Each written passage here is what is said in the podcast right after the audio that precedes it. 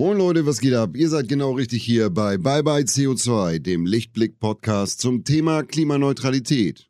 Let's go! Hallo und herzlich willkommen zu einer neuen Folge Bye Bye CO2. Meiner heutigen Gästin folge ich schon so seit circa einem Jahr auf Social Media und es gibt eigentlich kein Video, das sie postet, das mich nicht nachhaltig packt. Luisa Schneider ist Klimajournalistin, Aktivistin und Moderatorin. Seit Mitte 2021 klärt sie auf Instagram und TikTok in humorvollen und informativen Videos über die Klimakrise auf. Zusammen mit Greenpeace reist sie aktuell zu fünf Klimakipppunkten weltweit und zeigt anhand derer die Einzigartigkeit wie auch die Fragilität unseres Planeten auf. Was sie in ihrem Schaffen antreibt, ob sich Journalismus und Aktivismus ausschließen müssen und warum den Kopf hängen lassen für sie absolut keine Option ist, all das klären wir heute in unserem gemeinsamen Gespräch.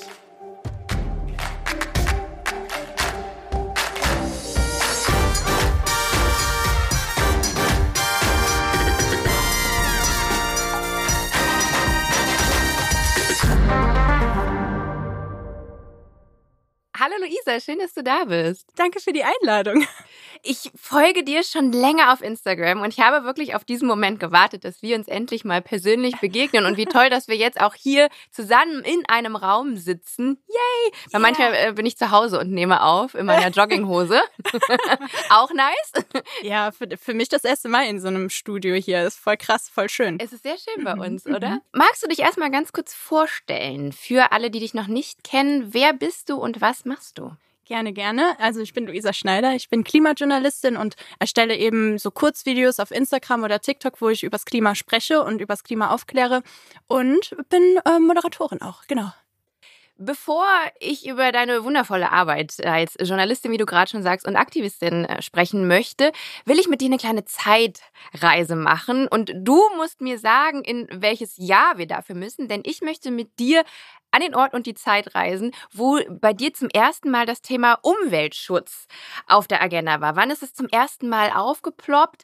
Äh, wann ist dir bewusst geworden, dass die Art und Weise, wie wir mit unserem Planeten umgehen, nicht korrekt ist und dass es Handlungsbedarf gibt. Mhm. Boah, okay, also Zeitreise. Ich laber einfach drauf los. äh, Do it. Ich glaube, das erste Mal ist mir das so richtig aufgefallen. Da war ich vielleicht sechs, sieben. Also wirklich okay. super früh, ähm, weil ich mich einfach ein bisschen drüber aufgeregt habe, so dass an der, ne, und jetzt halt an der Autobahn und äh, generell auch in unserem Dorf halt überall am Straßenrand einfach Müll lag. So ganz viel Plastikmüll, ne? Man hat die, ähm, ähm, die die Tüten noch von McDonalds einfach rausgeschmissen aus dem Fenster so. Und darüber habe ich mich einfach aufgeregt und war so, irgendwie, das kann doch nicht sein. Also haben die Menschen kein Gespür dafür, das ist doch nicht gut, das ist hässlich so. Und da hat man dann angefangen, ähm, ja, den Müll aufzusammeln. Also damit habe ich tatsächlich begonnen und habe dann tatsächlich auch mit Freunden ähm, die noch animiert und dann sind wir zusammen losgezogen, haben Plastiktüten noch geholt und haben halt da ne, den ganzen Müll aufgesammelt. Ähm, genau, und da hat es dann so ein bisschen angefangen, aber ich meine, das war dann halt so der allererste, der ganz frühe allererste Impuls. Ja, und dann ähm, ist man da halt so ein bisschen reingekommen, ne? Also dieses, dieses Naturgefühl, so dieses Naturenthusiastische, das hat sich halt bei mir dann die ganze Zeit so durchgezogen. Ähm, und in der Schule wollte ich dann unbedingt auch irgendwas Ökologisches machen und habe dann ein äh, Praktikum gemacht in einer Dienstleistungsgesellschaft in Koblenz, die so Gutachten machen, ne? die dann sich angucken, okay, da ist jetzt eine grüne Wiese, da soll was hingebaut werden, ähm, brütet da irgendein seltener Vogel, ähm, darf da überhaupt was hingebaut werden? Aber als ich dann mein Praktikum dort gemacht habe, dann war ich so ein bisschen resigniert, weil einfach die Menschen ähm, da auch so ein bisschen, ja, es hat sich angefühlt, als hätten sie ein bisschen aufgegeben, weil sie dann so zu mir gesagt haben, oh Luisa, weiß nicht, ob du jetzt irgendwie deine Karriere hier in diesem Bereich machen willst, weil zu 98 Prozent ne, können wir sagen, was wir wollen, dass da halt eigentlich nichts hingebaut werden darf, aber trotzdem wird da dann halt ein Rewe hingebaut oder ein Lidl oder Haumischblau, ne? Und die meinten dann so, ja, Luisa, mach lieber was anderes. Ne? Und dann bist du losgezogen und hast dich erstmal ein bisschen anders orientiert. Mhm. Wann war denn so der allererste äh, Call to Action für dich? Also wann wusstest du, du musst auch wirklich was tun, du willst dich fürs Klima einsetzen? Und war da auch sofort klar, wie konkret diese Aufgabe aussehen wird und dass du im Endeffekt auf Social Media den Menschen verschiedene Aspekte der Klimakrise näher bringen möchtest in Form von Videos? Oder gab es da so einen gewissen Prozess dahin? Also das war auf jeden Fall ein langer Prozess. Ähm, und der hat, ich glaube, so der erste Stein kam ins Rollen, äh, das war dann 2018 oder 2019. Da bin ich in einen Klimastreik reingelaufen in Koblenz auf dem Rathausplatz. Und ich habe das erste, also das war das erste Mal, dass ich überhaupt mit ne, Klimastreiks überhaupt in Kontakt kam. Und da kam dann ein 13-jähriges Mädchen auf mich zu und meint so, hey, du siehst so ein bisschen perplex aus, so, weißt du, weswegen wir hier sind? Und ich so, nee, keine Ahnung, was, was macht ihr denn hier? Ja, hier Klimakrise und so weiter. Und dann hat sie mir das erste Mal von Kipppunkten erzählt und von planetaren Grenzen. Und ich war so, was zur Hölle ist das? Ähm, und war total auch irgendwo ja wie vom Kopf gestoßen und bin nach Hause gekommen und habe mich dann erstmal hingesetzt und recherchiert und gelesen und habe dann das erstmal ne mich erstmal mit Kipppunkten auseinandergesetzt, habe verstanden, was das für Prozesse in Gang setzt, ähm, wie dramatisch die Lage überhaupt wirklich ist und wie dringend dann auch gehandelt werden muss. Ich glaube, auch diese Dringlichkeit des Handelns wird erstmal bewusst, wenn wir diesen Prozess, wenn wir ähm, ja die, die Verbindungen dieser Kipppunkte verstehen. Mhm. Und da hat es dann bei mir einfach Klick gemacht und da war ich so, ach du Scheiße, wusste ich nichts davon, warum hat, wird mir das von einer 14-Jährigen auf dem Klimastreik erzählt und nicht schon in der Schule beigebracht? Und dann habe ich da eben meine ja, Handlungsaufforderung gesehen und habe angefangen, was zu tun. Und ich habe dann einfach da angesetzt, wo ich dann war. Ähm, und habe dann quasi ne, auf Social Media angefangen, einfach Videos zu machen, habe als Journalistin angefangen, mehr ja darüber zu recherchieren. Erstmal ja, wie soll ich sagen, ich habe mich erstmal gar nicht so richtig getraut, wirklich über die Klimakrise zu sprechen, weil ich dachte, was gibt mir die Legitimität dazu? Ne? Mhm. Ich habe das jetzt nicht studiert, ich habe Medienwirtschaft studiert und darf ich dann überhaupt ne, mich über die Klimakrise äußern?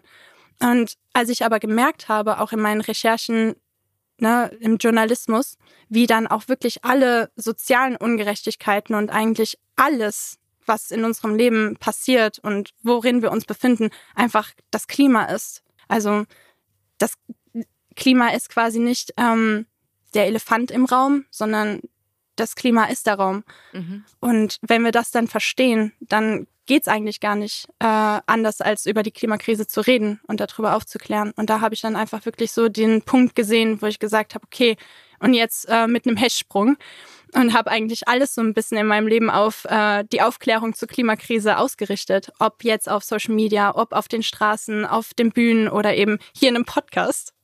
Ja. Du arbeitest ja auch als freie Journalistin für den SWR. Das heißt, du mhm. hast ja auch Anknüpfungspunkte mit den linearen Medien, ne? Ähm, für die ich übrigens auch arbeite beim Privatfernsehen. Warum hast du dich aber trotzdem dazu entschieden, hauptsächlich auf Social Media tätig zu werden? Ist das ein gutes Medium für deine Aufklärungsarbeit? Und wenn ja, warum?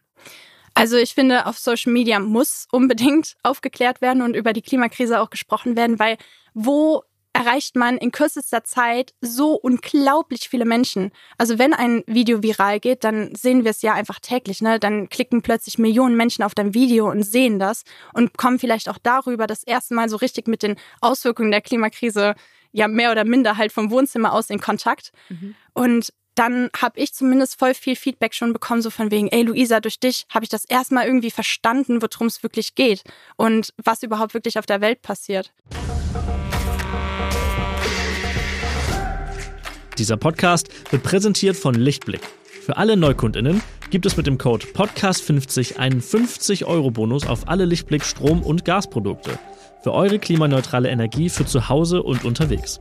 Den Code könnt ihr auf lichtblick.de einlösen.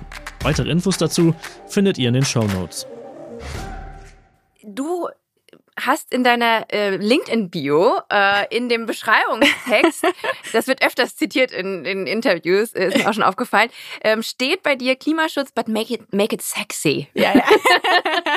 Warum wird deiner Meinung nach Klimaschutz von vielen als so unsexy und sperrig angesehen? Ist es die Komplexität des Themas? Boah, also ich glaube, das hat mit ganz vielen Dingen zu tun. Zum einen ist es halt wirklich unglaublich komplex, es ist unglaublich wissenschaftlich und durch die Wissenschaft, durch die krasse Terminologie, ne, durch die Begrifflichkeiten einfach auch teilweise zu schwer zu verstehen, weswegen ich halt eben versuche, da so eine Leichtigkeit reinzubringen oder einfach so eine Einfachheit, ne, damit es auch wirklich alle Menschen verstehen, weil ich will ne, mich da nicht vorwegnehmen oder rausnehmen. Ich selbst habe halt auch wenn ich Studien lese oder so, voll oft dann nicht verstanden, worum es wirklich geht. Mhm. Und musste mich dann ne, aus ganz, ganz vielen Quellen dann so ein bisschen reinfuchsen und habe dann für mich einfach so einfachere Erklärungen gefunden mhm. und habe dann ähm, diese eben geteilt. Also es geht dann einfach wirklich darum, komplexe Themen einfacher darzustellen und einfacher der Öffentlichkeit greifbar zu machen. Und gleichzeitig muss man aber auch dazu sagen, ist es ja so, dass da ja noch viel mehr dran hängt. Also zum Beispiel Industrien, ähm, große Energiekonzerne, die ja eigentlich die Klimakrise anfeuern oder primär verantworten, ähm, dass diese ganz lange versucht haben, eben, dass diese Informationen, diese unglaublich wichtigen Informationen für alle von uns überhaupt gar nicht erst ans Licht kommen mhm. oder verwässert werden oder dass man ne, darstellt, es ist gar nicht so schlimm und wir können auch noch ein bisschen warten. Und es wurde halt erstmal ähm, die Klimakrise geleugnet, also dass es überhaupt nicht stattfindet, es gibt keinen Klimawandel. Dann konnte man es irgendwann nicht mal leugnen, weil auch die Klimakrise bei uns mittlerweile sehr klar und spürbar ist. Mhm. Dann kam es aber einfach zu dieser Klimaverzögerung, ne? So von wegen, ja, aber pff, also jetzt ist ja auch der Zug abgefahren, jetzt ist ja eh zu spät und jetzt müssen wir ja auch nicht handeln. Also bleiben wir doch einfach auf dem Zug der fossilen Energien und mhm. äh, ne, machen das noch so ein bisschen und dann irgendwann können wir vielleicht mal umsteigen auf erneuerbare Energien. Und ihr könnt hier schön auf euren Hintern sitzen bleiben, im Wohnzimmer sitzen bleiben und macht einfach euren, euer Leben so weiter. Oder ne? auch äh, davor noch dieses, das quasi auch ganz proaktiv ähm, Kampagnen gestartet worden sind, dass jeder Einzelne ja auch verantwortlich ist. Ne? Mhm. Ne? CO2-Fußabdruck und so. Du, genau. nur wenn du jetzt irgendwie die Langstrecke, Langstreckenflug nicht antrittst, dann ja. kannst du halt noch das Klima retten. Das ja. ist ja auch sehr viel propagiert worden. Ja, ja, also gerade der CO2-Fußabdrucksrechner muss man sich halt im Klaren sein, wurde von einem Ölkonzern überhaupt erfunden. Mhm. Von BP, von British Petroleum. Und das ist die größte Marketingkampagne, die es überhaupt gibt. Mhm. Also und die erfolgreichste eigentlich, weil wer hat nicht schon mal seinen CO2-Fußabdruck irgendwo berechnet? Wir haben in der Staffel tatsächlich mit jeder Gästin gemacht, ja. Ey, guck mal. So und ich meine, ne, ich hab's ja auch, ich hab's ja auch damals in der Schule auch gemacht, ne?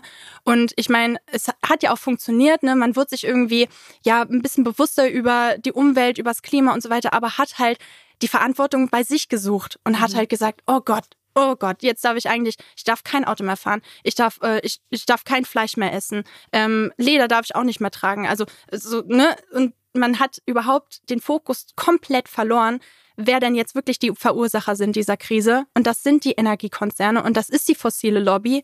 Und das sind auch alle PolitikerInnen und auch die Regierungen, die den Weg freigemacht haben, damit überhaupt die Unternehmen, diese Energiekonzerne so handeln können, wie sie es gerade tun. Und einfach so einen Freifahrtschein bekommen, um die Umwelt zu verpesten, wenn man es so will, die Umwelt zu verschmutzen und auf Kosten von Menschen und Leben zu produzieren. Mhm. Jetzt merke ich schon, du nennst die Verursacherin beim Namen. Du bist auch, wenn ich das jetzt kurz mal äh, außenstehend bewerten kann, du wirst auch emotional, wenn du über diese Themen sprichst. Jetzt bist du äh, Aktivistin, aber auch Klimajournalistin. Mhm. Ist das schwierig miteinander zu vereinbaren? Also ich finde nicht, mhm. weil ich mir auch komplett im Klaren bin, als wer ich gerade spreche und was denn überhaupt dahinter steckt. Also ich reproduziere ja keine Halbwahrheiten oder keine Lügen, sondern das ist die Wahrheit. Mhm. Und ich glaube, wir haben auch überhaupt keine Zeit mehr, irgendwie um den heißen Brei herumzureden, sondern wir müssen jetzt, wir sind an einem Punkt, wo diese Klimakrise nicht nur an die Türen klopft, sondern Türen eintritt, auch unsere Türen eintritt. Wir haben es gesehen im Ahrtal. Mhm. Und wir sind an einem Punkt, wo wir einfach wirklich die Verursacherin benennen müssen, die Systeme benennen müssen, die diese Klimakrise eigentlich als Konsequenz herbeigeführt haben und auch die Unternehmen und Industrien in die Mangel nehmen müssen und auch mit einem Fingerzeig dann auf die PolitikerInnen und auf die Regierungen zeigen müssen und Druck machen müssen, damit sich jetzt etwas, etwas bewegt, weil uns ne, die Zeit davon läuft.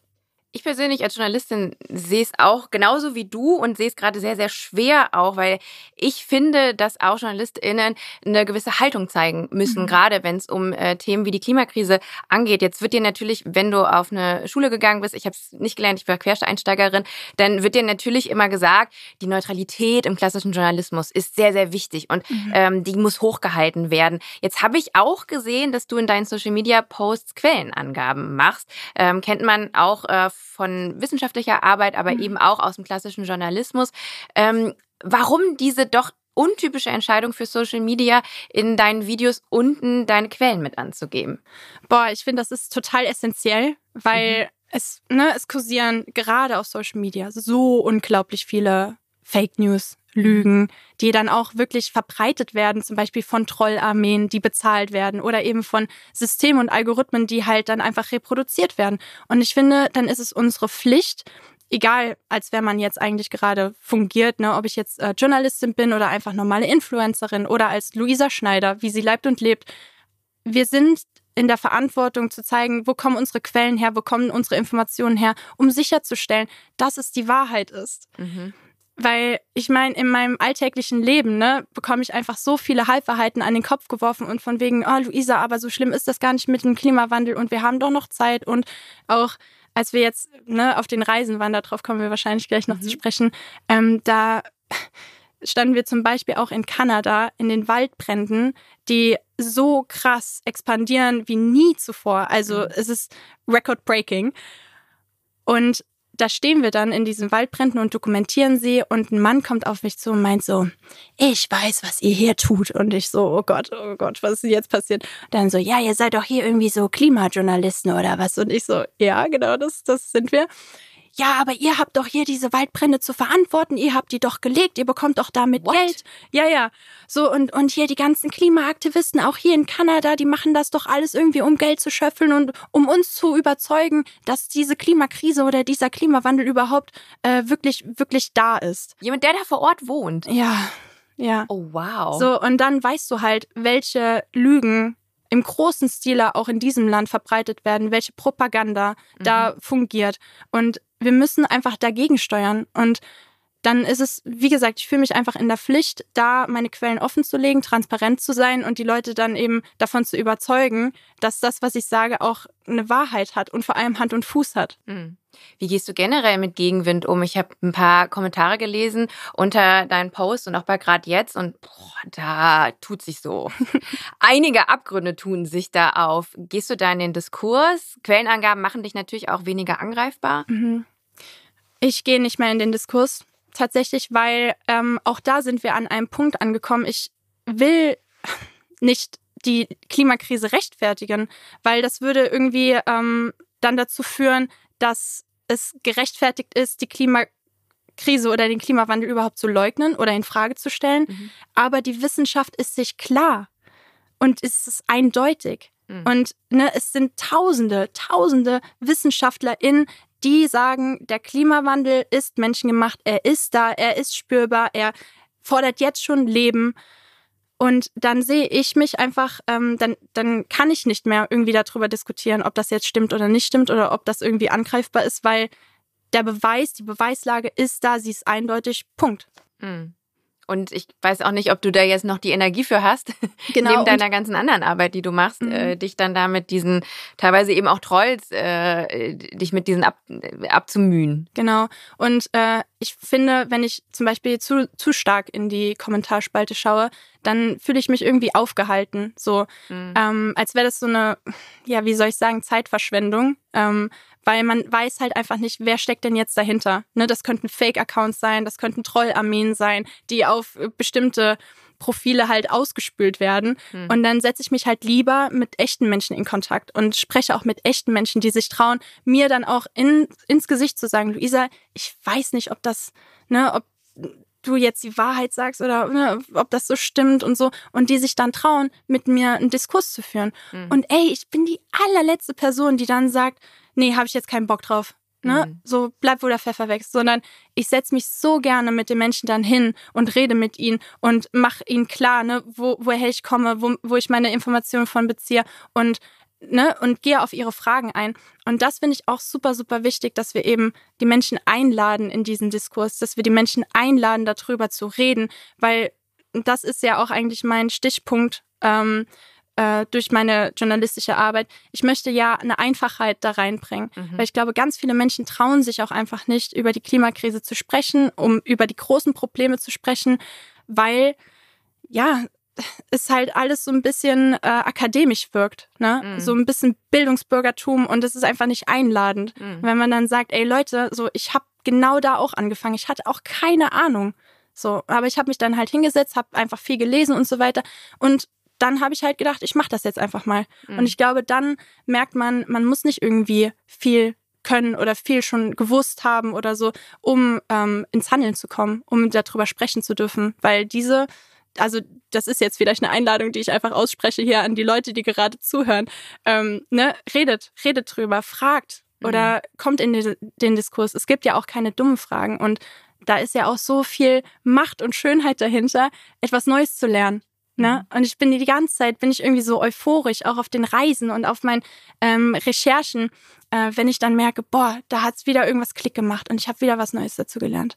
Da will ich gleich noch mit dir äh, drüber sprechen, über eben diese Reisen und über das Projekt gerade jetzt, was du mit Greenpeace zusammen aktuell bestreitest. Bevor wir uns dem aber widmen, möchte ich eine kleine Sache mit dir machen und zwar unsere Rubrik Schnell gefragt bestreiten. Uhu.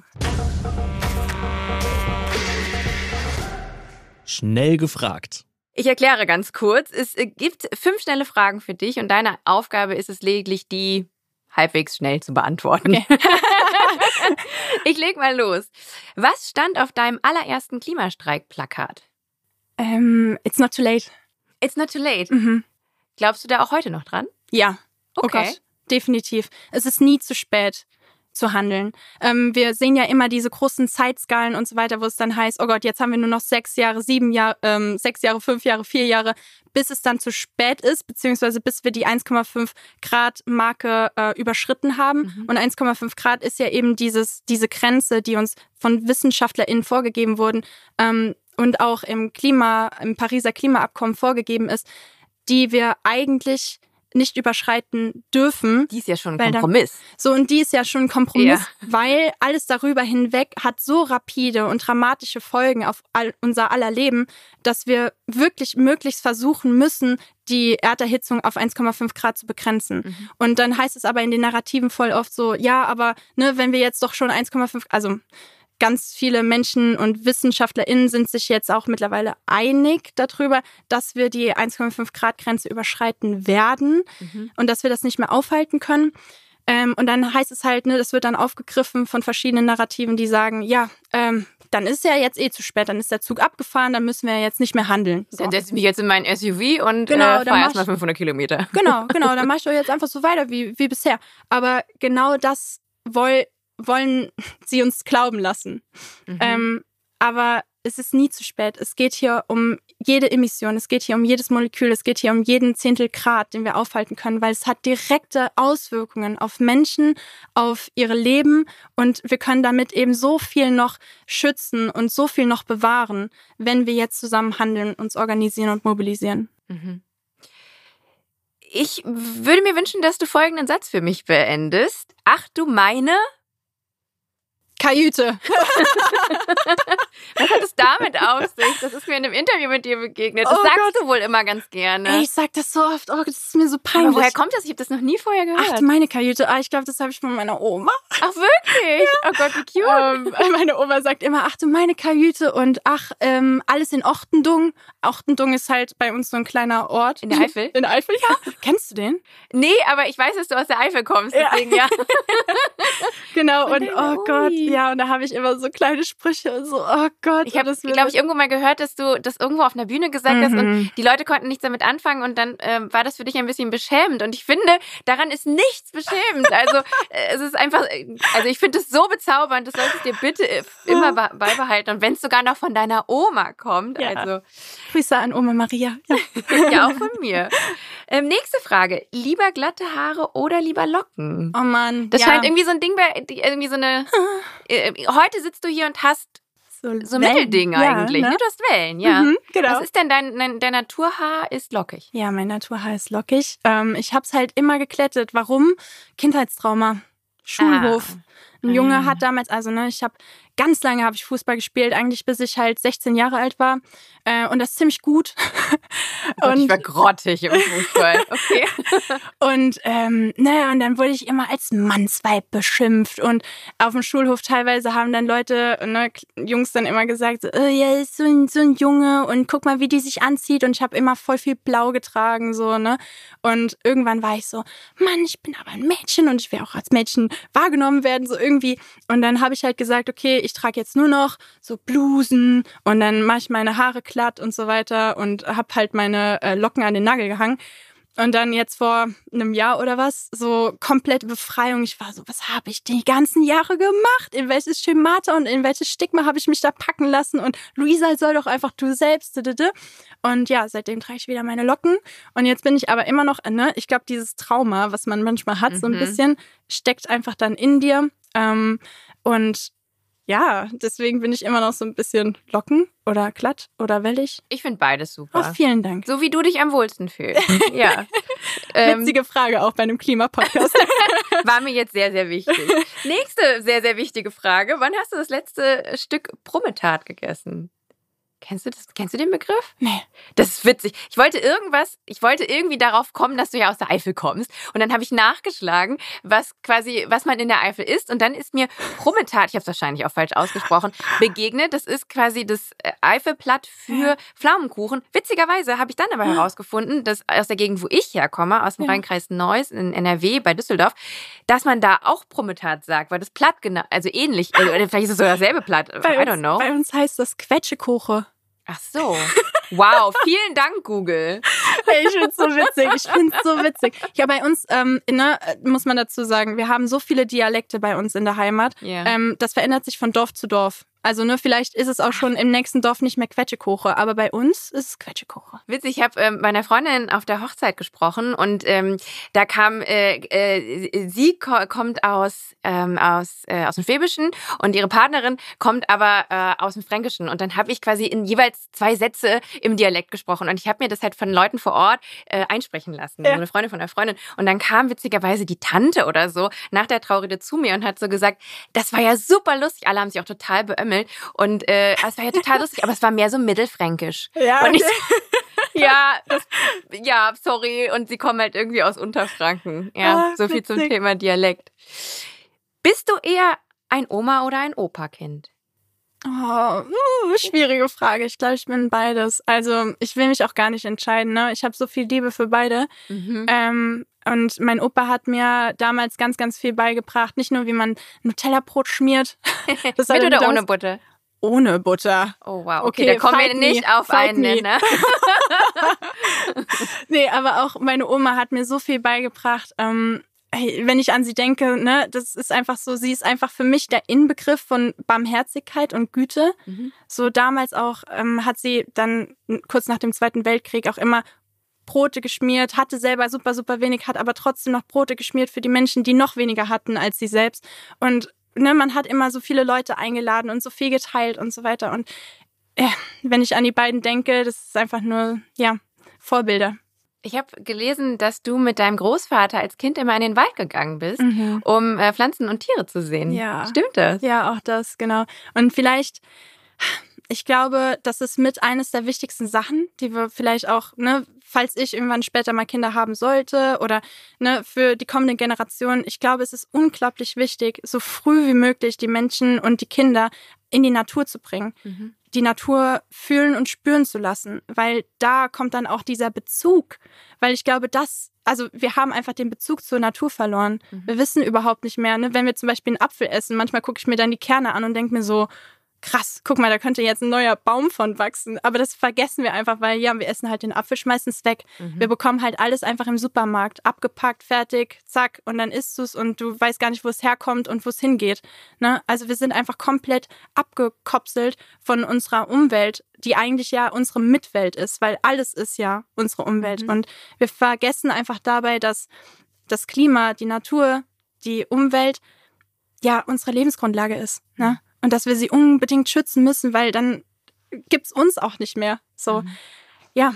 Und deswegen ähm, ist ja, habe ich einfach meinem Opa super, äh, super, super viel zu verdanken, dass er mich damals so viel dann in die Natur mitgenommen hat und mir auch erklärt hat und gezeigt hat und sich die Zeit genommen hat, auch für mich. Ähm, weil ich glaube, da wurden dann auch einfach, wurden die Wurzeln und das Fundament gelegt für meine jetzige Arbeit, ne? Mhm. Ich will vom Eifelerwald jetzt mit dir zu einem ganz anderen Wald kommen, und mhm. zwar dem Amazonas-Regenwald in uh, Brasilien. Weiter Sprung. Ja, ein sehr, sehr weiter Sprung. Durch den bist du mir witzigerweise auch zum ersten Mal auf Social Media mhm. begegnet. Es ist nämlich ein Video von dir viral gegangen, das du im Rahmen des Grad jetzt Projekt, ich hatte es gerade eben schon angesprochen, von Greenpeace gepostet hast. Es war so eine Art Countdown-Video. Mhm. Ich fühle mich bei Social Media übrigens immer wie eine Oma, ne? Also so, wenn ich hier irgendwas falsch sage, so dann bitte korrigier mich. Ähm, aber vielleicht Vielleicht kannst du mal ganz kurz erklären, äh, worum es sich bei Grad jetzt handelt und warum du dich im Zuge dieses Projekts auch unter anderem in den Regenwald Brasiliens äh, begeben hast. Mhm. Genau, also gerade jetzt ist ein multimediales Projekt zusammen mit Greenpeace, was wir gerade machen.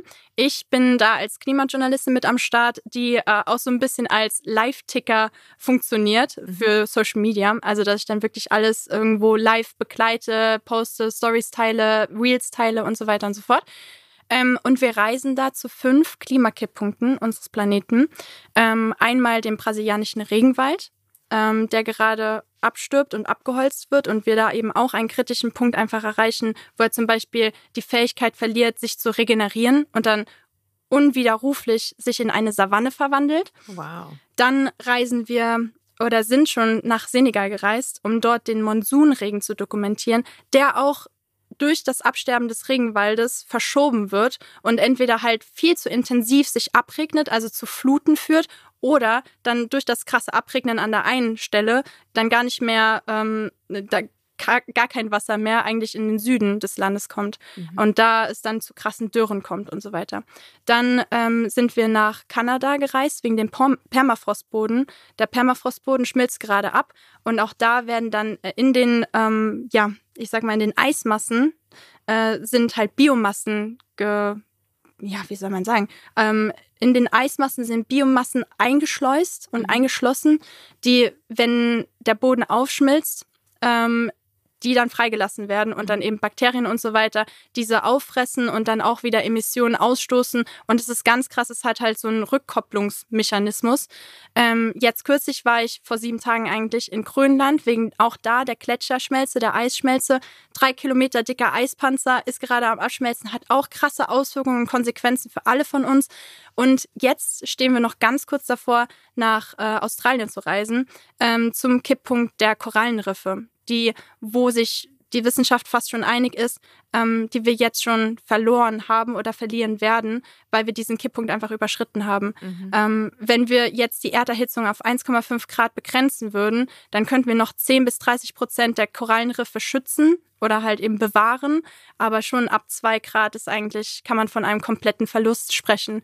Und Genau, wir reisen also dann zu diesen fünf Klimakipppunkten und bringen sie in diesem globalen Zusammenhang. Also wollen dieses große Bild malen, mhm. weil diese Kipppunkte als Dominosteine eigentlich auch mh, mm, funktionieren. Ja, du, also du müsstest vielleicht ganz kurz für alle HörerInnen, die von mhm. Kipppunkten mhm. noch nichts gehört haben, kurz erklären, was sind Kipppunkte und warum ist es so wichtig, dass wir über sie sprechen und ähm, mhm. verstehen, warum es eben so vehement Kacke ist, wenn denn diese Dominosteine fallen. Genau. Also Kipppunkte sind kritische Punkte in unserem Klimasystem, die, wenn wir sie einmal überschritten haben, nicht mehr rückgängig zu machen sind. Und die, wenn wir sie überschreiten, auch einen Dominoeffekt auslösen könnten, ähm, dass wenn ein Stein fällt, mehrere Steine fallen. Also wenn wir einen Kipppunkt überschreiten, wir mehrere Kipppunkte überschreiten werden. Und das hat dann wirklich rapide, schnelle und dramatische Folgen für unser aller Leben eigentlich, mhm. weil sich dadurch das ganze Klimasystem, wie, es, wie wir es heute kennen, nochmal ganz dramatisch wandelt. Mm, und deswegen ist das, glaube ich, auch so eine Fehlwahrnehmung, dass wir denken, ja, der Klimawandel kommt ganz langsam und irgendwie schlurft so ein bisschen in unser Leben rein. Aber nein, es ist halt eigentlich, wenn wir halt diese Kipppunkte weiter überschreiten, ähm, kommt es einfach zu dramatischen Folgen. Ne? Ich habe gerade schon das Bild verwendet, ähm, dann klopft die Klimakrise nicht nur an, sondern sie tritt Türen ein. Mhm. Und das könnte eben passieren. Mhm ich gehe davon aus, du hast sehr, sehr viele Aha-Momente auch auf mhm. deinen bisherigen Reisen gehabt. Könntest du so ein paar von denen mit uns teilen? Also, weil du ja auch, glaube ich, das eben schon so angesprochen hast, ne? Man, man ist dann an diesen Orten und auf Mhm. einmal merkt man eben auch dieses krass, wie das alles zusammenhängt oder Mhm. eben, was es für Leute bedeutet, ne? Also so, Mhm. ähm, ich glaube, diese ganz, das ganzheitliche und diese Größe äh, des ganzen Problems wird dir wahrscheinlich dort auch nochmal auf eine ganz andere Weise bewusst. Genau, also ich hatte ganz viele Aha-Momente. Eigentlich überall hatte ich Aha-Momente, aber das waren dann immer so übergeordnete. Also quasi, dass ich verstanden habe, welche Systeme dazu führen, dass wir zum Beispiel jetzt den Regenwald so dramatisch abholzen und abholzen müssen, damit zum Beispiel Menschen ihre Familie versorgen können. Ne? Mhm. Ähm, und ich meine, wir haben es ja schon alle gehört. Wir saßen damals in der Schule und im Erdkundeunterricht wurde uns erzählt, so und so viele Fußballfelder werden derzeit abgeholzt, ne? Und äh, der Regenwald brennt ab und ne. Aber die Frage ist doch, warum brennt er jetzt immer noch nach Mhm. Jahrzehnten? Und warum äh, steigen die Zahlen immer weiter an? Und warum wird immer weiter abgeholzt und immer weiter verbrannt? Und dann irgendwann versteht man, ja, es hat ja überall denselben Effekt, es hat immer dasselbe System und das ist halt so der Kapitalismus. Und der Kapitalismus ist immer so der, der Elefant im Raum, den niemand richtig ansprechen möch möchte, weil wir entweder zu wenig darüber wissen oder man sich nicht so richtig traut, weil ne, ich bin auch keine Ökonomin, aber ich habe mich jetzt sehr, sehr krass dazu belesen. Und wenn wir erkennen, dass wir auf einem endlichen Planeten leben, dann gibt es keinen grenzenlosen Wachstum weil wir haben Ressourcen, die sind begrenzt. Und irgendwann sind die aufgebraucht. Und irgendwann kippt dieses System, unser ökologisches System mit diesen Kipppunkten. Und dann kann es ja kein Wachstum mehr geben, dann kann es kein mehr geben, dann kann, können wir nicht mehr produzieren, konsumieren und verkaufen, sondern dann sind wir limitiert. Und dann ist der Kapitalismus eigentlich für unsere Welt, für unsere Ökologie ein bisschen wie der Würfel, der nicht in den runden, ins, Rund, ins runde Loch passt, Mhm. sozusagen. Und der Kapitalismus funktioniert ja auch eigentlich nur, wenn er pro Jahr drei Prozent steigt, wenn er drei Prozent wächst. Und wenn das nicht passiert, dann ko kollabiert er. So, Mhm. Dann kollabiert unser Wirtschaftssystem. Also müssen wir doch eigentlich anerkennen, es, es funktioniert so nicht. Und auch der Kapitalismus ist eben dieses Triebsystem, was dazu führt, dass immer mehr Regenwald abgeholzt werden muss, dass immer mehr Holz, ne, wir müssen ja dann auch verstehen, äh, der, der Regenwald wird nicht nur abgeholzt, sondern das Holz wird ja verwertet, es mehrt Profit. Ähm, gleichzeitig werden dann die Flächen freigemacht, um zum Beispiel ähm, an, äh, Soja, Mais, Kautschuk anzubauen, Palmöl äh, zu produzieren oder sie werden als Weideflächen verwendet für, ähm, für Kälber, ne, für Fleischproduktion.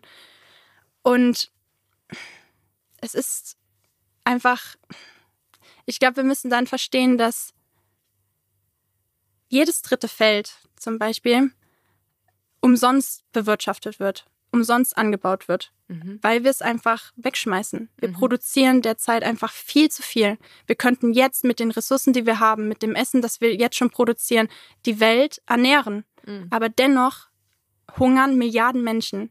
Und warum ist das so? Mhm. Weil der Kapitalismus anhäuft. Er hat nur ein Ziel, Profit zu erwirtschaften. Und es ist dann komplett außen vor ähm, oder lässt damit die Bedürfnisse von Menschen und auch die Grenzen und Bedürfnisse der Natur komplett außen vor. Mhm. Und dann wird halt auch über Leben gegangen. Und dann wird halt, um diesen Profit zu erwirtschaften, um das Geld anzuhäufen, werden dann eben die Kosten da gedrückt, wo es möglich ist. Und das geht meistens dann auf die Löhne und Arbeitsverhältnisse von den Menschen oder auf den Schutz der Natur. Mhm. Und das sehen wir halt überall. Das sehen wir beim Regenwald. Dann wird da einfach immer mehr abgeholzt, immer mehr zerstört.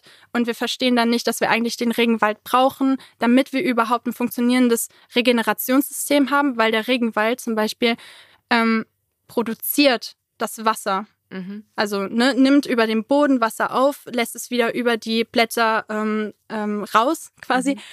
Und dann bilden sich wieder Wolkendecken und es regnet wieder ab. Also es ist ein Kreislauf. Mhm. Haben wir aber keinen Regenwald mehr, haben wir dann auch kein Wasser mehr, weil es bildet sich kein Regen mehr.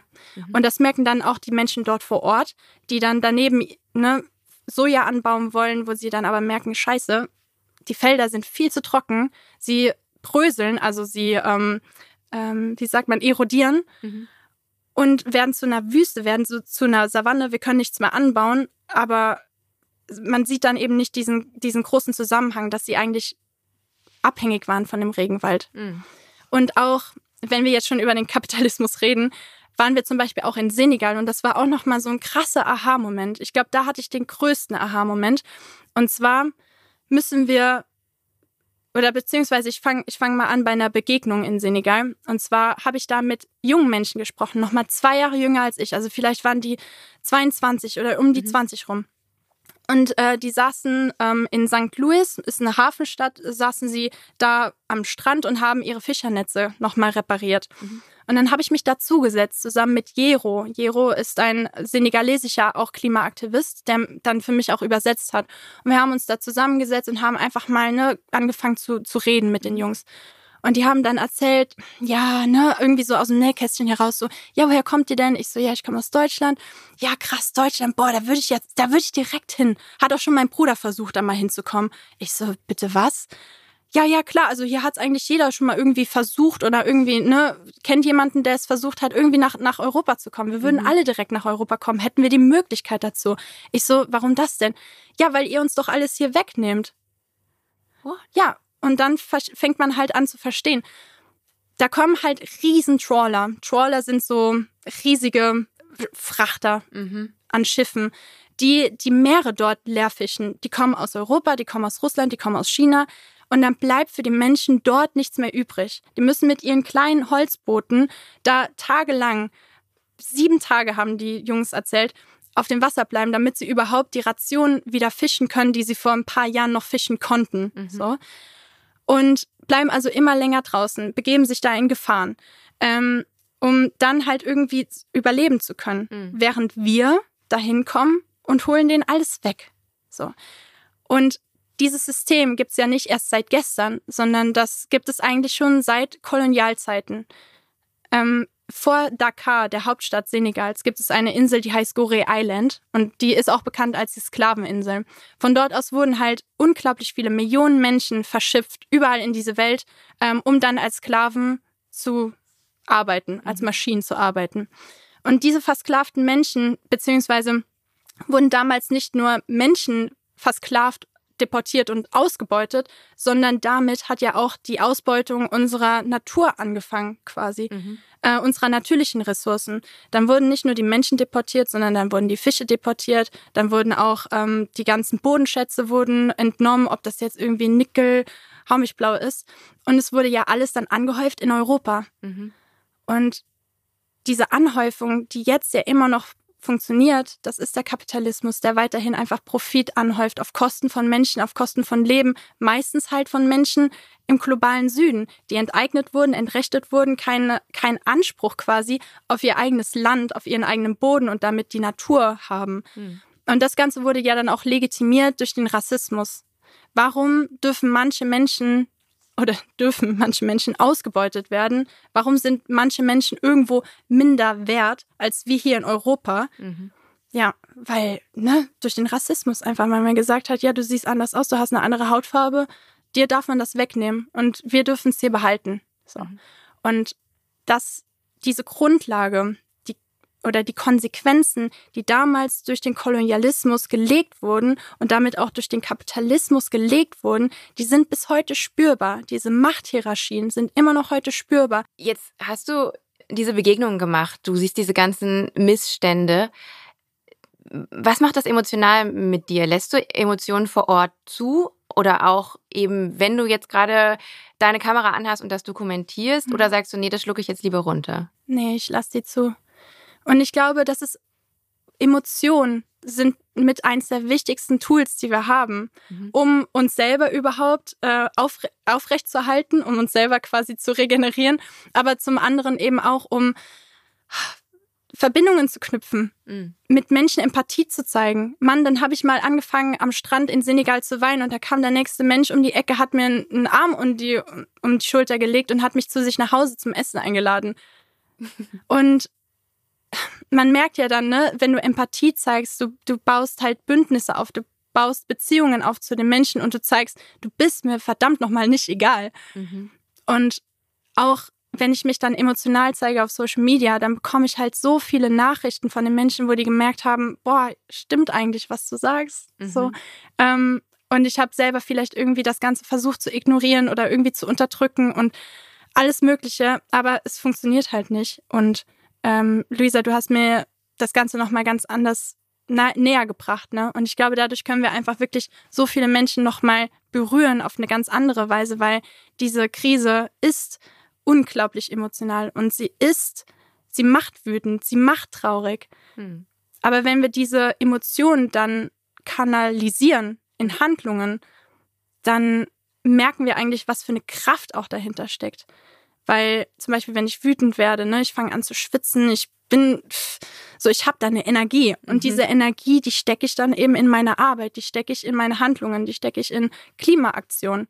Ich finde das äh, total bemerkenswert, weil ich glaube, wäre ich an deiner Stelle, ich würde mich wahrscheinlich von diesen ganzen negativen Gefühlen begraben lassen. Und mhm. allein durch die Recherchearbeit für diesen Podcast hier bin ich auch äh, hin und wieder in tiefe Löcher gefallen und der mhm. Pessimismus hat Überhand genommen. Ja. Ähm, ich habe in deiner LinkedIn-Bio gesehen, dass auch du dort schreibst, durch viele resignierende Momente in der Vergangenheit wurde ich zwischenzeitlich zur Klimapessimistin. Mittlerweile sagst du aber, ich bin eine Klimapossibilistin. Ja. Du musst es ganz kurz erklären. Was ist eine Klimapossibilistin und wie hast du es geschafft, deinen Pessimismus abzulegen? Klimapossibilistin bin ich, weil ich daran glaube, dass wir noch handeln können. Wir haben einen Zeitraum, wo wir noch handeln können und wo es so möglich ist. Und wie gesagt, ich habe ja gesagt, es gibt kein zu spät. Wir können immer handeln und deswegen bin ich Possibilistin, weil ich einfach wirklich an die Möglichkeiten glaube und ich auch weiß, dass sie bestehen, weil wir alles Wissen an der Hand haben, was wir brauchen, um eigentlich jetzt, heute noch die, die, die Klimakrise bewältigen zu können. Mhm. Es ist keine Frage der physikalischen Machbarkeit, es ist eine Frage des politischen Willens. Mhm. Und daran halte ich mich fest. Und das bedeutet eben Possibilismus. Ich glaube an die Handlungsmacht, ich glaube an die Möglichkeit, dass, da, dass es möglich ist. Aber ich verstehe eben auch diese großen Machthierarchien. Ne? Also es sind so mächtige Industrien, so mächtige PolitikerInnen, die quasi so ein bisschen die Strippenzieher sind ähm, und die darüber einfach entscheiden können, wollen wir jetzt die Klimakrise stoppen oder wollen wir es nicht? Ist, es, ist uns das egal oder wollen wir jetzt was wollen wir jetzt handeln? Mhm. Und ähm, wenn wir dann verstehen, dass 100 Unternehmen für 71 Prozent der weltweiten Treibhausgasemissionen verantwortlich sind, mal gerade 100 Unternehmen, dann wissen wir ja, wer eigentlich der Strippenzieher ist, wen wir dann noch äh, ansprechen und adressieren müssen mit unseren Handlungen und wer dann eigentlich wirklich diese Klimakrise zu verantworten hat. Mhm. Und auch, ja, die reichsten ein Prozent dieses Planeten haben doppelt so viele Treibhausgase ausgestoßen als die ärmsten 50 Prozent unseres Planeten. Mhm. Ein Prozent. Und das sind eben diese ganz, ganz superreichen Menschen. Aber wenn ich eben von superreichen Menschen spreche, dann habe ich ganz oft das Gefühl, dass mir Menschen in die Augen gucken und meinen so, oh Gott, die meint bestimmt jetzt auch mich. So, oh Gott, ich bin doch auch, ich bin doch auch wohlhabend, ich bin doch auch reich. Und ich denke mir da manchmal so, Mann, wir sehen gar nicht die, die, die großen Verhältnisse, ne? Mhm. wie reich Menschen sind. Also ich gucke äh, gerne die Kardashians. Ich habe da so ungefähr eine Vorstellung, ja. wo die überall mit ihren fucking Privatjets hinfliegen. Ja. Das ist so sick. Ja. ja. Und dieses, dieses Unverhältnismäßige, so das mhm. wird uns gar nicht klar, sondern dann geht es hier nicht irgendwie um, um seine Millionen auf dem Konto, sondern es geht einfach um unglaublich viele Milliarden, mhm. so ein Jeff Bezos oder so ein, so ein Elon Musk mäßig, weißt mhm. du, die halt jetzt, die hätten jetzt die Möglichkeit, den Welthunger und, und äh, Trinkwasser für alle aufzubauen auf diesem Planeten. Aber nein, man schießt sich auf den fucking Mond. Mhm. Man schießt sich auf den Mond. Mhm. So, man könnte jetzt das ganze Geld eigentlich verwenden. Man könnte es zum Beispiel, man könnte sich selber in der Verantwortung sehen. Ich bin so reich geworden dadurch, dass Menschen ausgebeutet wurden, mhm. dass die Natur ausgebeutet wurden. Durch den Kapitalismus wurde ich so unglaublich reich. Mhm. Also habe ich eine Verantwortung, dieses Geld für ähm, für die Menschen wieder zu, zu verteilen. Mhm. Dadurch, dass dann vielleicht das Leben von ein paar Menschen besser gemacht wird oder geschützt wird. Mhm. Und auch wie gesagt, ähm, es ist halt eine so krasse Minderheit, die so sehr von diesem System ähm, profitieren, aber die globale Mehrheit leidet darunter. Mhm. Und ich bin dann eigentlich davon überzeugt, dass halt, wenn wir zum Beispiel Reichtum verteilen, dass wir sagen, ab einem gewissen Zeitpunkt haben wir genug. Ne? Auch dieses Genug. Wo willst du denn hin mit dem ganzen Reichtum? Wo willst mhm. du denn hin mit dem Geld? Irgendwann haben wir doch unsere eigenen Bedürfnisse dann erfüllt. Aber der Kapitalismus lässt uns ja auch glauben, dass wir immer mehr brauchen, dass wir immer mehr konsumieren müssen. Und dann gibt es ja auch so Phänomene wie uh, The Minimalistic Wardrobe, wo es dann heißt, ja, aber eigentlich, ne, ich brauche gar nicht mehr Klamotten. Ich habe ja, also wenn ich jetzt hier meine Basics habe und so und dann kann ich die ganz gut kombinieren und so weiter, dann ist doch genug. So, dann kann ich ja auch irgendwie mal aussortieren und so weiter. Aber das ist ja auch, das spiegelt ja nur die Lebensrealität von einer krassen Minderheit mhm. wieder. So, weil wir hier in Europa ähm, einfach, wie gesagt, so diese Bedürfnisse erfüllt haben. Wir haben einen, einen materialistischen Reichtum erlangt, mhm. aber dafür wurden halt so viele Menschen global ausgebeutet und äh, stehen eigentlich vor dem Nichts. Ne?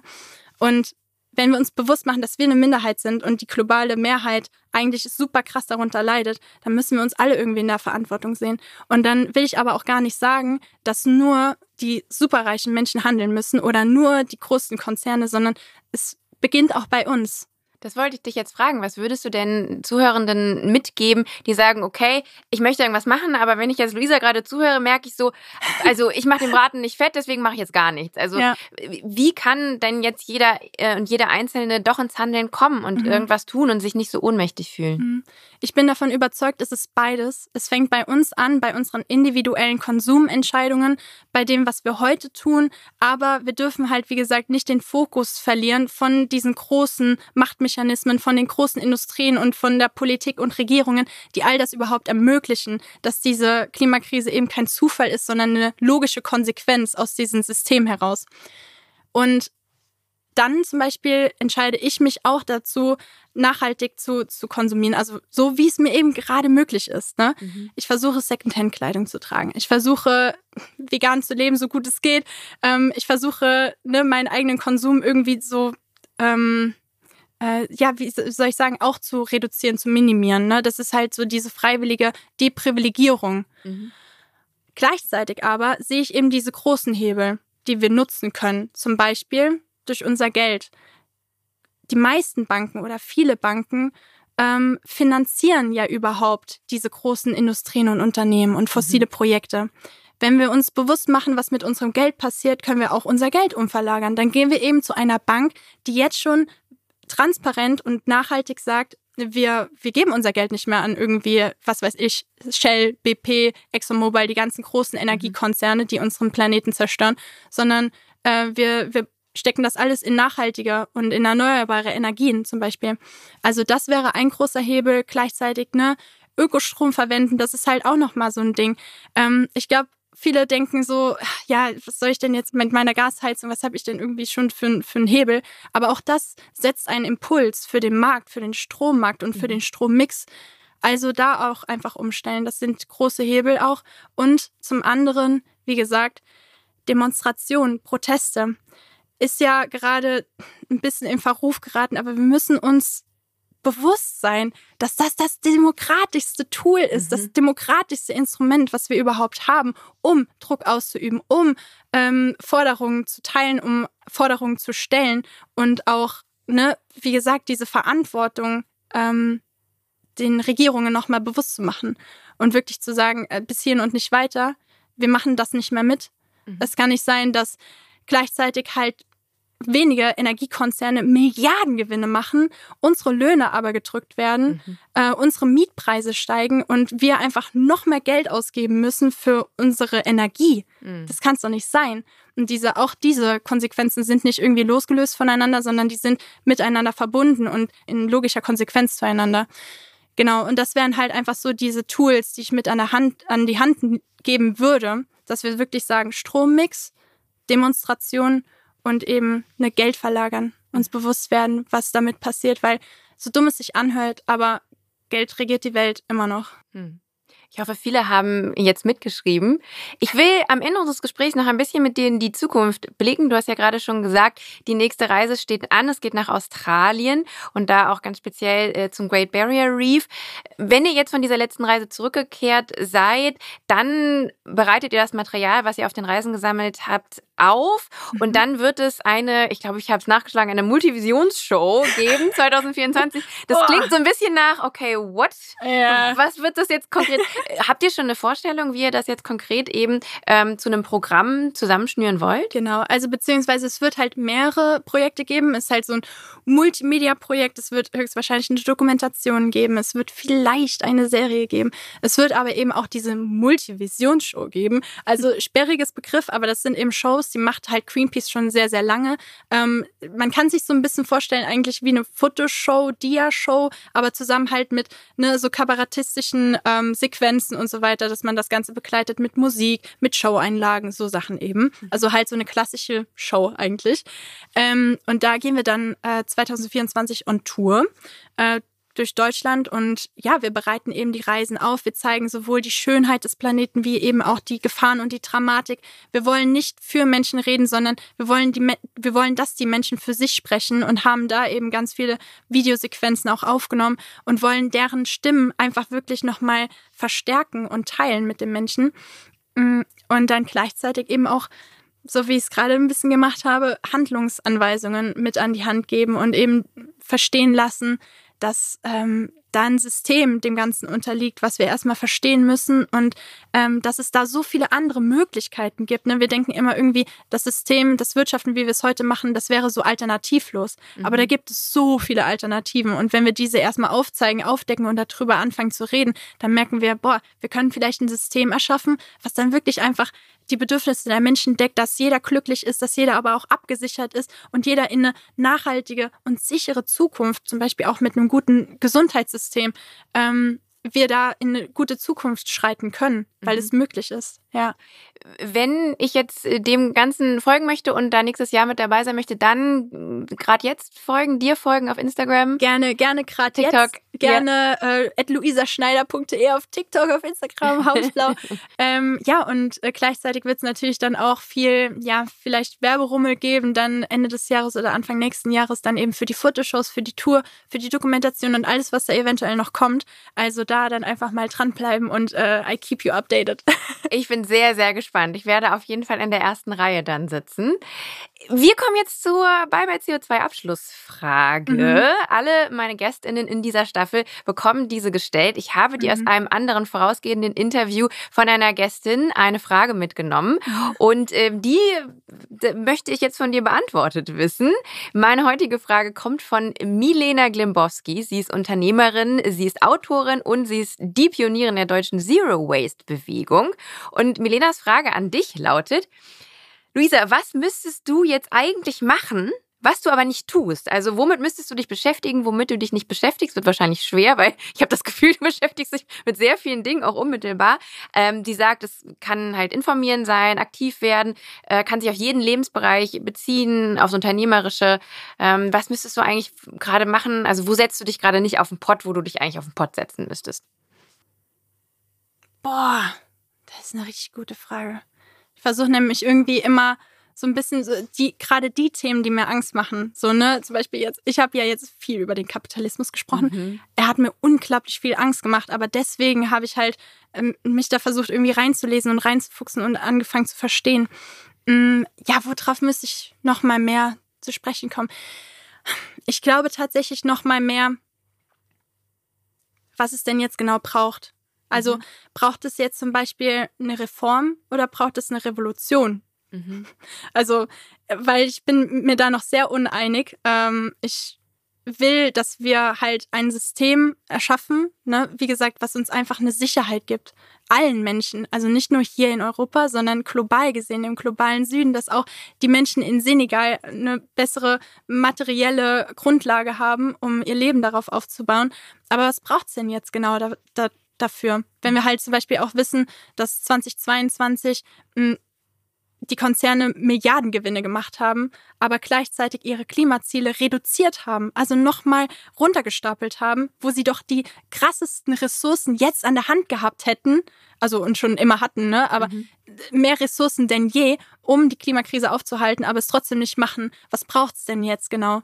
Was, was genau muss es, muss es geben, wie sollen wir da inter, intervenieren und so weiter. Das sind halt einfach Fragen, die ich mich denen ich mich widme, wo ich mich, glaube ich, noch mehr reinsetzen, draussetzen und mehr reingraben muss einfach, ne? Okay, das steht also jetzt ganz oben auf der To-Do-List. Was ich ganz spannend finde, du hast gerade gesagt, vom Kapitalismus hattest du Angst und dann hast mhm. du dich deswegen total reingefuchst, reingelesen und mhm. jetzt macht er dir weniger Angst. Was ja. ist das für eine wie funktioniert das? Ich möchte das gerne, ich frage für eine Freundin, weil ich habe auch vor vielen Dingen, also so ja. Weltschmerz, das ist bei mir auch gerade äh, ist wieder irgendwie eher eine schlechte Phase. Mhm. Ich habe immer ganz äh, gute Phasen, wo ich dann auch eher hoffnungsvoll bin. Gerade bin ich ja. eher doch wieder ein bisschen down und pessimistisch. Wie funktioniert das bei dir? Du hast Angst vor einer Sache und dann liest du da viel drüber und dann beruhigt dich das. Ja, weil ich glaube, es hat immer einen Grund, warum wir Angst haben.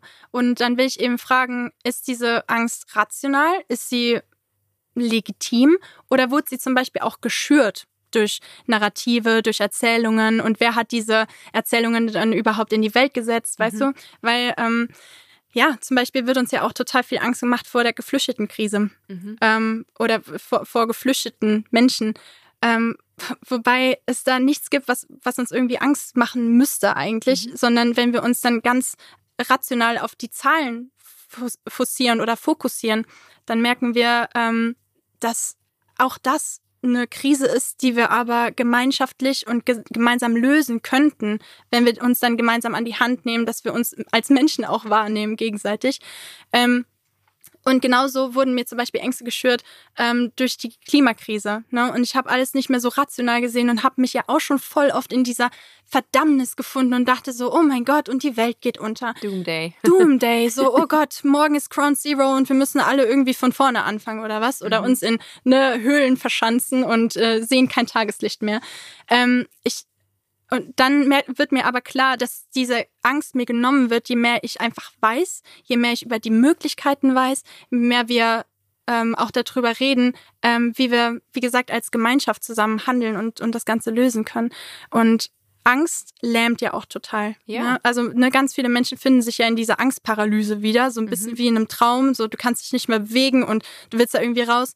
Ähm, und Angst lähmt und indem ich eben mich belese, indem ich handle, merke ich, ich kann diese Angst total aushebeln, total, ne, komme da super gut raus und spüre auch diese Selbstermächtigung. Mhm. Einfach dadurch, dass ich halt weiß, es ist möglich und ich weiß auch, was es braucht, um eine Veränderung herbeizuführen.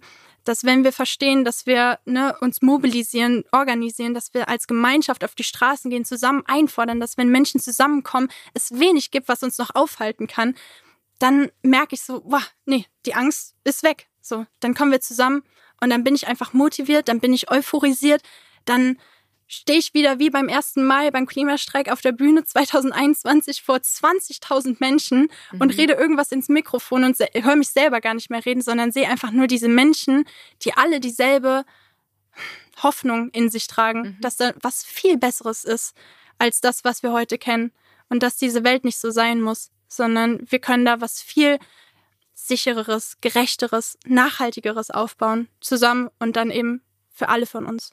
Das gibt mir gerade so viel. Das, was du jetzt sagst, ist quasi meine Antwort auf die Frage von Milena. was müsstest du jetzt eigentlich machen, was du aber nicht tust? Das, was Luisa gerade gesagt hat. Vor allem, was ich Angst habe, mir einfach sehr, sehr viel lesen und so on top of it kommen. Ja. Und äh, eben, eben aus diesem Gefühl heraus und mit dieser Energie dann eben ins Handeln kommen. Ähm, ich hoffe und denke, dass sich da auch viele Zuhören ähm, jetzt eine Scheibe von abschneiden. Luisa, Du hast jetzt die Chance, auch eine Frage zu stellen an eine meiner folgenden GästInnen. Mhm. Hast du schon eine für dich äh, überlegt? Ähm, wir haben ja so viel jetzt auch über Emotionen, Gefühle und so gesprochen. Und ich würde die nächste Person fragen, was tust du gegen Angst und wie vermittelst du Hoffnung in all diesen Probleme und Krisen dieser Welt, falls ihr über Krisen und Probleme sprecht. Wenn nicht, ist es natürlich auch schön, aber dann äh, würde es mich trotzdem interessieren. Ne? Was, wie, wie, wie werden die Menschen irgendwie hoffnungsvoll und irgendwie glücklich? Ja. Das ist eine ganz wundervolle Frage und auch total nach meinem Geschmack.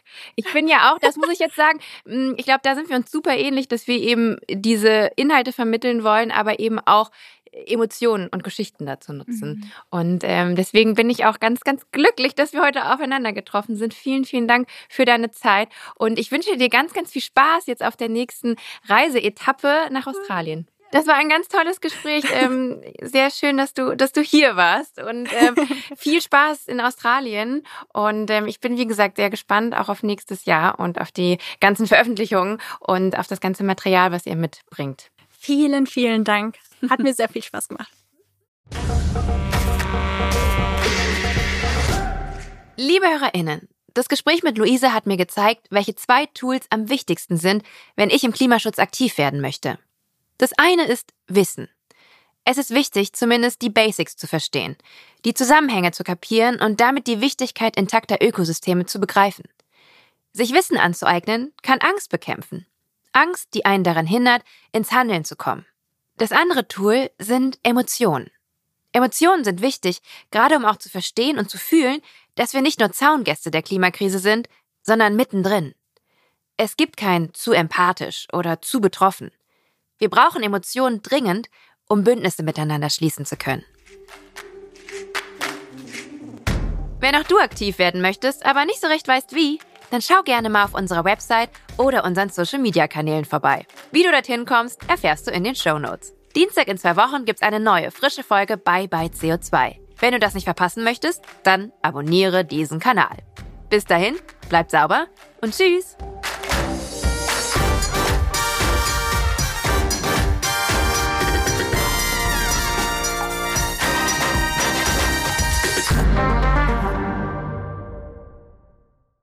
Eine Produktion von Podstars für Lichtblick.